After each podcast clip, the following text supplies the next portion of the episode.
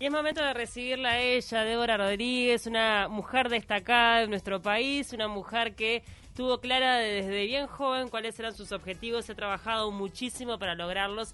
Esto que le está pasando no es más que un reconocimiento a muchísimo trabajo, a muchísimo esfuerzo, a dedicación, a perseverancia. Eh, la verdad es que yo la admiro muchísimo, la conozco también desde hace muchísimos años este, la he visto crecer y estoy muy contenta con que Débora Rodríguez sea la abanderada y representante uruguaya en los Juegos Olímpicos de Tokio. ¿Cómo andás, Débora? Gracias por acompañarnos.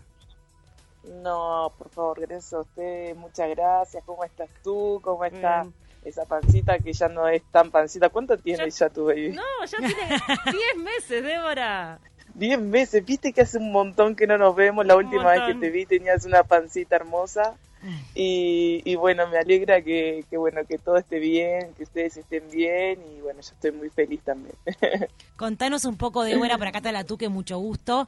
Contanos un poquito cómo fue esta noticia que recibiste de ser abanderada, algo tan deseado, tan esperado y bueno, y tan laburado, como decía Paulina, mujer que, que, vos has trabajado muchísimo para estar este, compitiendo en la elite. Sí, la verdad que estoy muy contenta con, con, bueno, con la posibilidad primero de haber clasificado a los Juegos Olímpicos. Eh, creo que estos Juegos Olímpicos de Tokio, creo no, estos Juegos Olímpicos de Tokio definitivamente fueron eh, fue la clasificación más difícil eh, de, bueno de, de todas las instancias de, bueno de, Juegos Olímpicos en las cuales he participado. ¿Por qué fue la más difícil, Débora? Porque la clasificación eh, cada vez se está poniendo mucho más exigente. Eh, la clasificación fue muy, muy, muy difícil. Eh, además de que el sistema de clasificación ha cambiado muchísimo y además que con temas pandémicos que, bueno que no nos permitió competir por un año es un montón porque obviamente un año es un año perdido en cuanto a lo competitivo no en cuanto a lo de, lo, lo de la parte de entrenamiento eh, un año muy difícil también emocional, ¿no? Claro, eso te iba a decir, porque recuerdo que la última vez que nos vimos, vos ya estabas preparada para participar de los Juegos y, bueno, pandemia, este cambia toda la situación. Vos estabas trabajando en Estados Unidos muchísimo, o sea, de verdad que estábamos con, en el momento más alto y te dicen quédate quietita. ¿Cómo lo viviste? Exacto, sí, fue así mismo, quédate quieta que ya se te pasa. eso me pasó a mí cuando eh, bueno, me tuve que volver de, bueno, de Estados Unidos por una cuestión por económica, porque obviamente eh, hubo una reestructura en cuanto a prioridades a nivel a nivel eh, de, la Secretaría de Deportes y de Gobierno, que bueno, obviamente con temas de pandemia se tenía que priorizar el, el, tema pandémico y bueno, hicieron un montón de recortes, además también la parte de sponsorizaciones que obviamente a nivel empresarial todo el mundo se resguardó. Y, bueno y, y a mí me pasó de que bueno eh, la, la, verdad es que eh, no tenía recursos como para seguir continuando mi preparación en, Estados Unidos y me tuve que volver y, y, emocionalmente a mí me, afectó muchísimo. Eh, estaba muy muy muy triste. Me acuerdo que estaba en Estados Unidos me tuve que volver y y yo no sabía qué iba a hacer porque realmente yo estaba entrenando en un muy buen equipo, estaba entrenando muy bien, era un año olímpico, se me destruyeron todos los planes que tenía programados, desde las competencias hasta, mis entrenamientos, y como que emocionalmente eso me trastocó muchísimo, pero creo que en esta pandemia lo que saco es que el deportista que sobrevivió es el, el, que, el que se preparó también emocional y, y, y, se, y se fortaleció y, bueno y fue lo que intenté hacer y buscar en, en, esa, en ese año de pandemia no dejar de, bueno de entrenar. Y tuviste apoyo psicológico o, un coach deportivo alguien que te bancó la cabeza tengo mi, mi psicólogo José García que es un, un re genio que a decir verdad le mando un abrazo enorme que me llama todo el tiempo y para mí yo empecé con, con bueno con con un trabajo muy muy bueno con él desde el 2019 pero claro más allá de lo que es el apoyo psicológico el deportista siempre depende de los resultados. Mm. nosotros somos eh, sobrevivimos por los resultados por los objetivos. Todo el tiempo nos estamos marcando objetivos y y es como que estás pensando en una competencia y enseguida estás pensando en la que viene y en la que viene y en la que viene.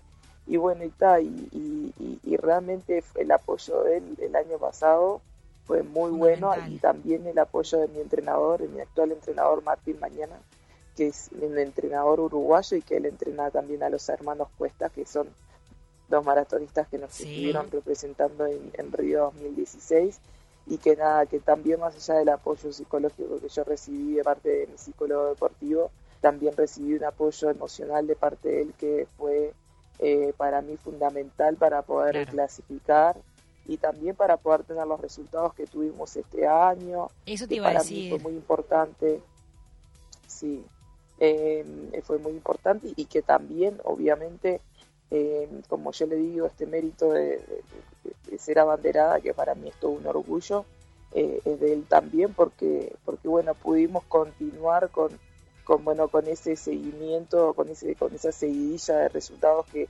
intentamos tener anualmente y, bueno, y permitirme poder eh, estar representando mm. a mi género, a mi raza en los Juegos Olímpicos de Tokio. ¿Y pensás que va a ser, van a ser tus últimos juegos estos, Débora? ¿O no lo sabes? No.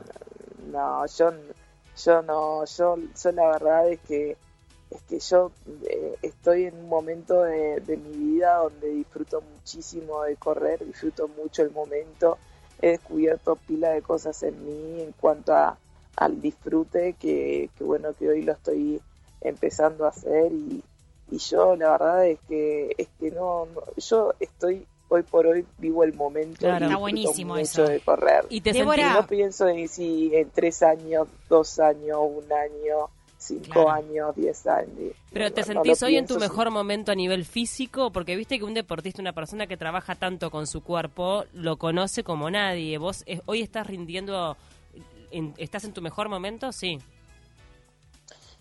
Yo estoy en mi mejor momento emocional, que para mí es lo más importante eh, uno, yo nunca dejé de entrenar, nunca dejé de competir. A veces las personas piensan que eh, uno entrena un ciclo olímpico para llegar a un juego olímpico. Yo entrené tres Juegos Olímpicos, tres ciclos olímpicos para poder llegar a estos Juegos Olímpicos. Y nunca dejé de entrenar y nunca dejo de forzarme y por eso seguimos junto a mi entrenador eh, intentando traer resultados y, pero creo que es más la parte emocional. Total. Hay deportistas que tienen 35, 36, 37 años. Por supuesto, es que no hay edad para eso. En realidad es la voluntad, es como uno también se mantiene y los límites entrenando. Y los límites de la cabeza. Mira lo que dice Débora es tal cual, ¿no? Exacto. Eso sí, es que, es que la parte emocional la gente le saca importancia. La gente piensa, ah, no, pero tenés que ir y tener resultados. No, lo primero que hay que hacer es disfrutar. Exacto. Y desde el disfrute es que sale todo. Después ahí sale. Puedes pensar en disfrutar. Exacto. Débora, vos sos una atleta que tenés varias medallas. En estos juegos vas a competir por 800 metros, pero vos sos una especialista en 400 en vallas. ¿Cómo te estás preparando? Porque igualmente en el 2016 en Río de Janeiro ya corriste 800. Contanos cómo estás preparando para este desafío. Bueno, en realidad yo ya dejé de ser atleta de 400 con valles hace varios años que yo me estoy perfeccionando y dedicándome a los 800 metros. Sí. Eh, eh, yo hace, bueno, desde el, como decías tú, Río 2016, yo dejé de correr 400 con vallas, así que hace 5 años que no corro 400 con vallas, pero eh, me siento muy bien, ha sido una prueba en ese momento, en 2016 era una prueba nueva para mí, eh, obviamente la conocía, pero no tenía la, eh, la posibilidad de poder competir en, en grandes contiendas internacionales o, tener la posibilidad de tener la suficiente experiencia corriendo en esta disciplina. Em, un poco que en Río clasifiqué como un poco por, por, por, casualidad, porque la idea no era esa, la idea era correr 400 con vallas y, y poder crecer en esa disciplina. Hoy por hoy decidí cambiarme de, prueba, eh, es una prueba muy linda, me siento muy bien, eh, me estoy preparando muy bien, Martín mañana es un, gran entrenador y, bueno, la verdad es que me siento, me siento muy bien, hoy estoy en Arizona, estoy en Flagstaff, estamos cerca de Gran Cañón entrenando, Divino. haciendo un entrenamiento a la altura y, y bueno. ¿Cómo es la temperatura por allá? Uf, acá hace mucho calor. Mucho calor, Ayer ¿no? hacía 39 grados. Uy, estás entrenando muy temprano, muy a la tarde, ¿no? ¿Cómo, cómo te dividís Sí, por el tema sí. del calor? Bueno, hoy por hoy eh, estamos entrenando, por ejemplo, hoy entrenamos a la mañana, solo, acá son las 7 de la mañana, ahora, 7 y 10. Eh, y Estamos, bueno, te estamos llamando a primera hora, somos somos malas también. Mirá la hora que te estamos chicas, llamando. Vos una crack que no estás atendiendo. me despertaron, chicas. No, me hicieron No, me, me levanto todos los días, tipo seis y media, siete de la mañana, porque tenemos que empezar el día muy temprano, porque acá ya a las, a las 8 o 9 de la mañana ya hace mucho calor. Y bueno, y estamos entrenando a la mañana muy temprano y a la tarde muy tarde. Claro. ¿Cuántas eh, horas de tipo entrenamiento seis. metes? ¿Qué? ¿Cuántas horas de entrenamiento diarios? Y estamos entrenando bastante eh, duro, como entrenamos como unas 5 horas, Ah. 6 horas. Entrenar en la altura es mucho más duro que entrenar del imagino. mar. Eh, obviamente que el, el- el- vamos a decir, la parte energética eh, se complica bastante porque eh, obviamente que acá el, el esfuerzo que uno le pone a los entrenamientos es mucho más exigente que, que- que, bueno que, que a nivel del mar. Entonces estoy bastante cansada, pero, pero bueno, queda esta semana nomás Ujú. ya la próxima semana ya empezamos a bajar las cargas y, y hacer un poquito entrenamientos un poquito más específicos sobre sobre la competencia y bueno ya no queda no queda mucho así que, que bueno que es esta semana nomás de carga y después ya bajamos a, a, a- a la competencia Tenemos algunos mensajes. Mira, dice Genia Débora Rodríguez, la seguí en Londres y en Río, ahora vamos por Tokio. Qué linda experiencia de llevar nuestra bandera Ajá. y lucirla en el país del sol naciente. Suerte para ella y a toda nuestra delegación. Vamos, guerreros charrugas de corazón, manda John del Cerro. ¿Cómo vivís eso del cariño de la Qué gente? Sí, bueno, te mando un abrazo grande. El cariño de la gente y tu familia. Me imagino que también en estos momentos así tan decisivos o tan importantes en la vida de un atleta, las raíces pesan un montón, ¿no? Familia, atletas sí, aparte. tremendo Pa, es, es divino el mensaje qué divino mensaje me encantó Eh, no el cariño de la gente es impresionante es impresionante eh, el, el- el- todo el cariño que, que recibimos no no solamente yo sino todos los los atletas de, de la delegación. Estuvimos en un par de reuniones técnicas del Comité Olímpico y, y- y bueno ahí estuvimos hablando un poco de eso de, de qué lindo es para nosotros como deportistas representar a Uruguay pero también eh, eh, lo que eso conlleva Claro, no lo el cariño el mismo de la gente la gente escribiéndome un montón de mensajes pendientes de nosotros y nada, me parece que para mí obviamente que es todo un orgullo, o sea, uno obviamente que siempre lo que cualquier deportista desea es tener buenos resultados. Primero porque él entrena, nosotros entrenamos todo el tiempo, todos los días, tenemos un montón de esfuerzo y dedicación porque nosotros queremos tener traer buenos resultados, somos los más exigentes y obsesivos con el tema de poder traer el mejor resultado para nuestro país. Y segundo también para la gente. Me parece que obviamente para nosotros es un orgullo enorme. Sabemos que Uruguay está pasando un momento difícil con el tema de la pandemia con el mundo está pasando un momento difícil. Y me parece que obviamente nosotros nos estamos preparando para poder también llevar lo mismo a la gente y que la gente eh, se ría y, y- y disfrute de- con nosotros del, del trabajo y de la, dedica- de la dedicación y el esfuerzo. Y nada, para mí ser una banderada de, de- de Uruguay es, es- es tremendo mérito, pero también entiendo de que, de que, de que todos somos abanderados y todos representamos a Uruguay. De los, de los 11, de la delegación más chica de, de toda la Es historia increíble de- eso. del Uruguay es de los Juegos Olímpicos. O sea, imagínense el nivel de exigencia que tiene estos Juegos Olímpicos Tremendo. y solamente 11 participantes pudimos par- pudimos clasificar a. Tokio. Es súper exigente. Total. Cada vez está más, eh, ex- eh, vamos a decir, eh, exigente eh, eh, la clasificación cada vez a un Juego Olímpico participan menos gente. Obvio. Entonces para mí es, es, es, es un orgullo y, y- y también, nada, eh, estoy feliz por, por, bueno, por estos porque somos 11 que vamos a, a representar a Uruguay, vamos a dejar todo y, y, para mí eso es, un mérito impresionante. Hemos hablado un poco de cómo te estás preparando físicamente para la competencia, muy temprano en la mañana, muy temprano en la tardecita. Ahora, ¿cómo te preparás vos y siguiendo por lo, por lo vertebral emocionalmente para ese momento, para el momento de que lleves la bandera y que representa a tres millones de personas que vamos a estar detrás tuyo, este, hinchando por ti en, esos Juegos Olímpicos? Em,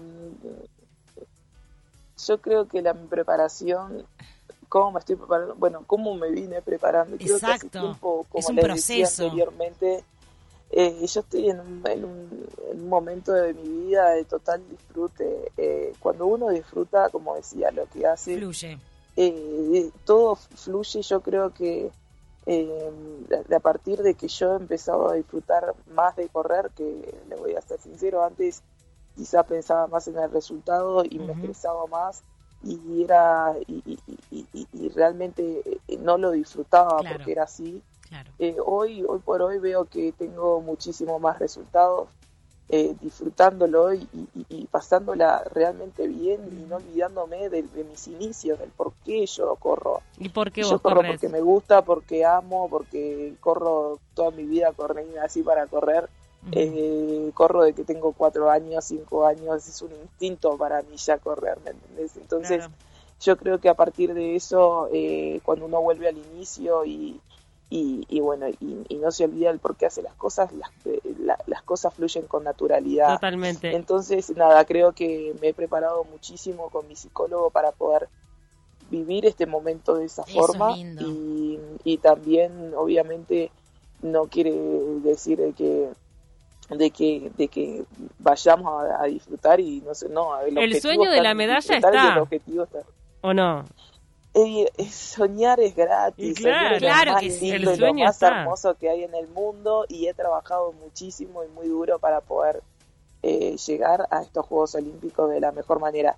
Fácil no fácil no es fácil no hay nada en esta vida. Los objetivos grandes no no son fáciles para mí para ninguno de los deportistas que vamos a viajar va a ser fácil. Mira, acá te están haciendo una pregunta que me, parece muy llamativa y te dicen, ¿cuándo fue la última vez que pegaste un pique corto? Onda, no sé, en la vida misma, para tomarte un bondi, para un ascensor, para un semáforo, ¿lo recordás? uh, mira, uy, mira, es muy loco porque yo a veces me río de mí misma porque eh, yo sí, en mi vida normal, en mi vida, no sé, diaria, si me tengo que tomar un ómnibus o o si tengo que correr por algún motivo, nunca corro como corro en la pista. Claro, corre como una vecina más, me imagino. Claro, claro, claro. Viste, voy así corriendo con la cartera media, media, viste, media de cotelete, viste, con la mochila, viste, de entrenamiento. Nunca corro, nunca corro. Y yo, y vos sabés que la otra vez estaba en Montevideo y me estaba por tomar un bus y, y, se me iba al bus y, corrí, eh, no le miento, me pedí un, eh, un pique como de 50 metros, pero tampoco fue un pique rápido, fue un pique como, como para correr. Yo digo, pero ¿en qué momento voy a empezar a aplicar en este tipo de distancias realmente de corrida? pero pero no, de verdad que sí, que hace tiempo que no. que normalmente no lo aplico, no lo aplico. Te mando un abrazo a Gabriel, que fue el que te hizo la pregunta. le mando un beso grande y está muy bueno que me haga ese tipo de preguntas, porque yo me pongo a pensar y me, justo el otro día estaba pensando en eso cuando estaba Montevideo. eh, bueno, eh, ya preparadísimo entonces para, para estos Juegos Olímpicos, este ya estás eh, como digamos en, en esta recta final. Eh, nada, te deseamos la verdad que lo mejor, estamos súper orgullosos de, que seas uruguaya, este, te estamos acompañando en cada paso también. Y, nada, lo mejor, lo mejor. ¿Tenés algún tipo de cábala antes de la carrera? ¿Algún tipo de cábala? ¿Haces algo en, particular? Sí. Con me, voy a me, voy a la peluquería, chicas. ¿En serio? Sí, sí. Mi, mi, Pero sos una diosa. ahora mi entrenador actual eh, no lo ha vivido todavía porque hace poco tiempo que, estoy entrenando. Pero bueno, vos conocés, eh, Carly, al, profe Barrios. Sí, claro. Sí, sí, Andrés Barrios. Y entonces, eh, el profe Barrios, estando, no sé, hemos ido a lugares inéditos y él siempre me ha acompañado a todos lados, tipo, hemos ido, hemos ido hasta China, o sea, hasta China, Corea tipo, barrios, tengo que irme a la peluquería. Conseguime una pelu, barrio, dale. Y vos tenés que ir a la pelu antes. Ah, Claro, ¿a dónde querés ir a una peluquería acá? Porque aparte yo tengo pelo mota y no todo el mundo, o sea, sabe manipular mi pelo. Y nos hemos ido hasta China, Corea, tipo lugares así que vos ¿Y decís, para qué te haces un Eh, brushing, un moño? Eh, me hago baños de crema, Ay, me no arreglo te las amo, uñas, no, cualquier no, pavada. o sea, para mí Todo lo que sea sacar la bocha del tema, eh, di- distenderte un momento es, para ti. Exacto, Ay, me sí. encanta, yo para mí es re- eh, eh, el poder dedicarme a mí, el poder eh, nada, tomarme un tiempo para, para conectarme conmigo misma me parece que es súper importante y nada, y también nada, siempre en el atletismo se, se estila mucho eh, que la mujer se se arregle Mira. mucho, nos pinturrasqueamos verdad, todo, no, nos ponemos y- labial. Y se ponen este, como eh, trenzas de eh, colores, todo. Ahí- Sí, hay, que- hay chicas que se ponen trenzas, que se ponen las uñas todas todas de colores y bueno, a mí a mí yo soy un poco un poco más discreta. Eh, me, me, me gusta pintarme las uñas, me gusta maquillarme, me gusta peinarme, me gusta estar acorde a la situación, a un momento importante de mi vida. Entonces, Así nada, que peluquerías de Tokio, prepárense. me luqueo toda. me luqueo toda. Igualmente voy a correr. Hace, bueno, el año pasado me corté el pelo y, me, y bueno, me lo corté bien cortito. Ahora lo Sí. tengo más largo, pero lo tengo tengo un, un afro que, que me lo he estado lo he estado esperando durante meses. Divino. Ya lo tengo más grande, así que voy a correr con mis pelos al aire, Qué bien, Me bien encanta. grandes, Representando la raza, me encanta. Totalmente. representando a mi etnia Divino. y a mi género también. Y a todos los uruguayos que estamos atrás tuyo, y Débora, a todos los uruguayos que me están acompañando. Vamos a estar con toda la energía y toda la buena voluntad de que salga divino, sea cual sea el resultado. Estar ahí ya es un logro enorme para nosotros y que lleves el pabellón uruguayo se nos caen las medias, de verdad. Exacto, exacto. Les quiero agradecer a ustedes, chicas, gracias por estar pendientes de nosotros. Eh, y hablo un poco, un poco, un poco de forma general y, y decir de que eh, nada, todos nosotros vamos a hacer un esfuerzo enorme, enorme, enorme, enorme. Eh, más que nosotros nadie, yo siempre digo, quiere tener el mejor resultado eh, por todo el esfuerzo y la dedicación que le pusimos en, en esta en, en esta preparación en estos Tokio que en este Tokio que se que fue tan difícil que no se sabía si se iba a hacer si no se iba a hacer que se suspendió. Bueno eh, nos estuvimos preparando de la mejor manera y todos estamos felices. Nupel y Efagio que se llegaron Lola también están súper contentos mandando mensajes al, al grupo de, de, de todo de cómo es toda la programación del día. Y nosotros que estamos de diferentes partes del mundo intentando llegar de la mejor manera. Así que nosotros queremos y deseamos tener traer el mejor resultado y esperemos que, que bueno, que, que la suerte y Dios y, Sí, y yo todos los sí. astros nos acompañe Yo para tener un sí. buen resultado, no solamente para mí, sino para todos mis Para toda la delegación uruguaya, que son total. unos genios y que todos no nos merecemos porque Total. Realmente hacemos un esfuerzo enorme por representar a Uruguay. Muchas gracias. Te mandamos un abrazo enorme y bueno, y vamos a estar pendientes, así que probablemente estemos en contacto nuevamente más adelante. Sí, claro. Ah, Bueno, abrazo muchas grande. gracias. Abrazo enorme, Igualmente, Débora. chao, chao. Éxitos. Que pasen bien. Igual Buen vos. día. Muchas gracias. Chao, chao. ¿Cómo le va, Mariscal? Estábamos hablando con Débora Rodríguez. Hola, Mariscal. ¿cómo le va? Ingrese al estudio, por favor. Una, una nota magnífica realmente de un atleta que hace muchos años. Primero, buenos días, Jenny. Buenos días. Este, una nota muy buena, además muy disfrutable. Y me quedé pensando, cuando ustedes le preguntaron la pregunta de, de un, de un oyente, si, si le había pasado en la vida común tener que correr un Pique. o un pique, o, o de repente uno cruza la calle corriendo, lo que sea. Y este, y este no es el primer juego olímpico que participa Débora Sí. ya participo unos cuantos y me quedé preguntando, digo, cuando ella compite, quienes compiten con ella, ¿tienen el mismo nivel profesional económico que tiene ella? O sea, fíjate vos que no va por el primer Juego Olímpico, ni por el segundo. No, total. Ya está superando unos cuantos Juegos Olímpicos. ¿Qué ayuda ha tenido? ¿Cómo ha sido la evolución desde el punto de vista personal, porque todos necesitamos una gratificación en el trabajo. Un deportista que se extrema, como te dijo ella, que hacía seis horas en- Total. en, Sí. altura y una temperatura de repente 39 ina- grados. inapropiada, que hace todo el esfuerzo que representa un país que además es la más importante que tenemos. Exacto. ¿Cuál es la situación personal de ella para afrontar de repente a profesionales, por, por ahí profesionales, o si no son profesionales, que logran tener, digamos, las alternativas de un, de un futuro cierto? Porque cuando ella termine, por, por la edad y la lógica, biología del ser humano, su actividad como deportista, ¿en dónde queda? Sí, no, Eh, total, me- una buena esa pregunta. fue, Sí. eh, se me vino a la cabeza y por eso la Sí. quiero felicitar por la nota porque fue espléndida. Gracias, Alberto. Realmente, porque son cosas que se necesitan. Son deportistas amateur que van a representar, y no en una sola oportunidad, sino en varias No, oportunidades. y que nos ha dejado muy bien parados Y- y siempre. que se Siempre. enfrenta y se enfrenta no solamente en el mundo, sino en América del Sur o en América misma, este, a, a deportistas que de repente están en una situación, mucho, nosotros somos un país muy pequeño, que de repente no atendemos mucho esos deportes. Yo soy periodista Mm, pocos deportivo, recursos. soy periodista de fútbol y veo que no se atienden esos deportes menores de la Es manera que, que en otros países se pueden atender. Merece. Pero es una buena pregunta. ¿En qué situación queda un deportista que ha dado la vida para vincularse a ese, deporte y competir? Acá en. Taquito le ¿Cuál vamos a volver a traer y cuál vamos es a ver el ese tema. después? Es muy Eh, buena. Es que es- es complicadísimo. Imagínate que ella contó que se tuvo que volver de Estados Unidos porque la secretaría le tuvo que cortar eh, unos viáticos. mi- Mirá, mirá, mirá la cortita que te voy a decir, ¿no? Que es una, una corta de pensamiento. Cuando yo digo, corrí el bondi, dije, bueno, de repente esta chica hoy día puede tener la comodidad de no andar en bondi. Por ejemplo, una, una, una estupidez Sí. que se me viene a la cabeza, ¿no? Este, nada más que eso. Tal cual. Pero la felicito por la nota, muy Gracias, buena. Alberto.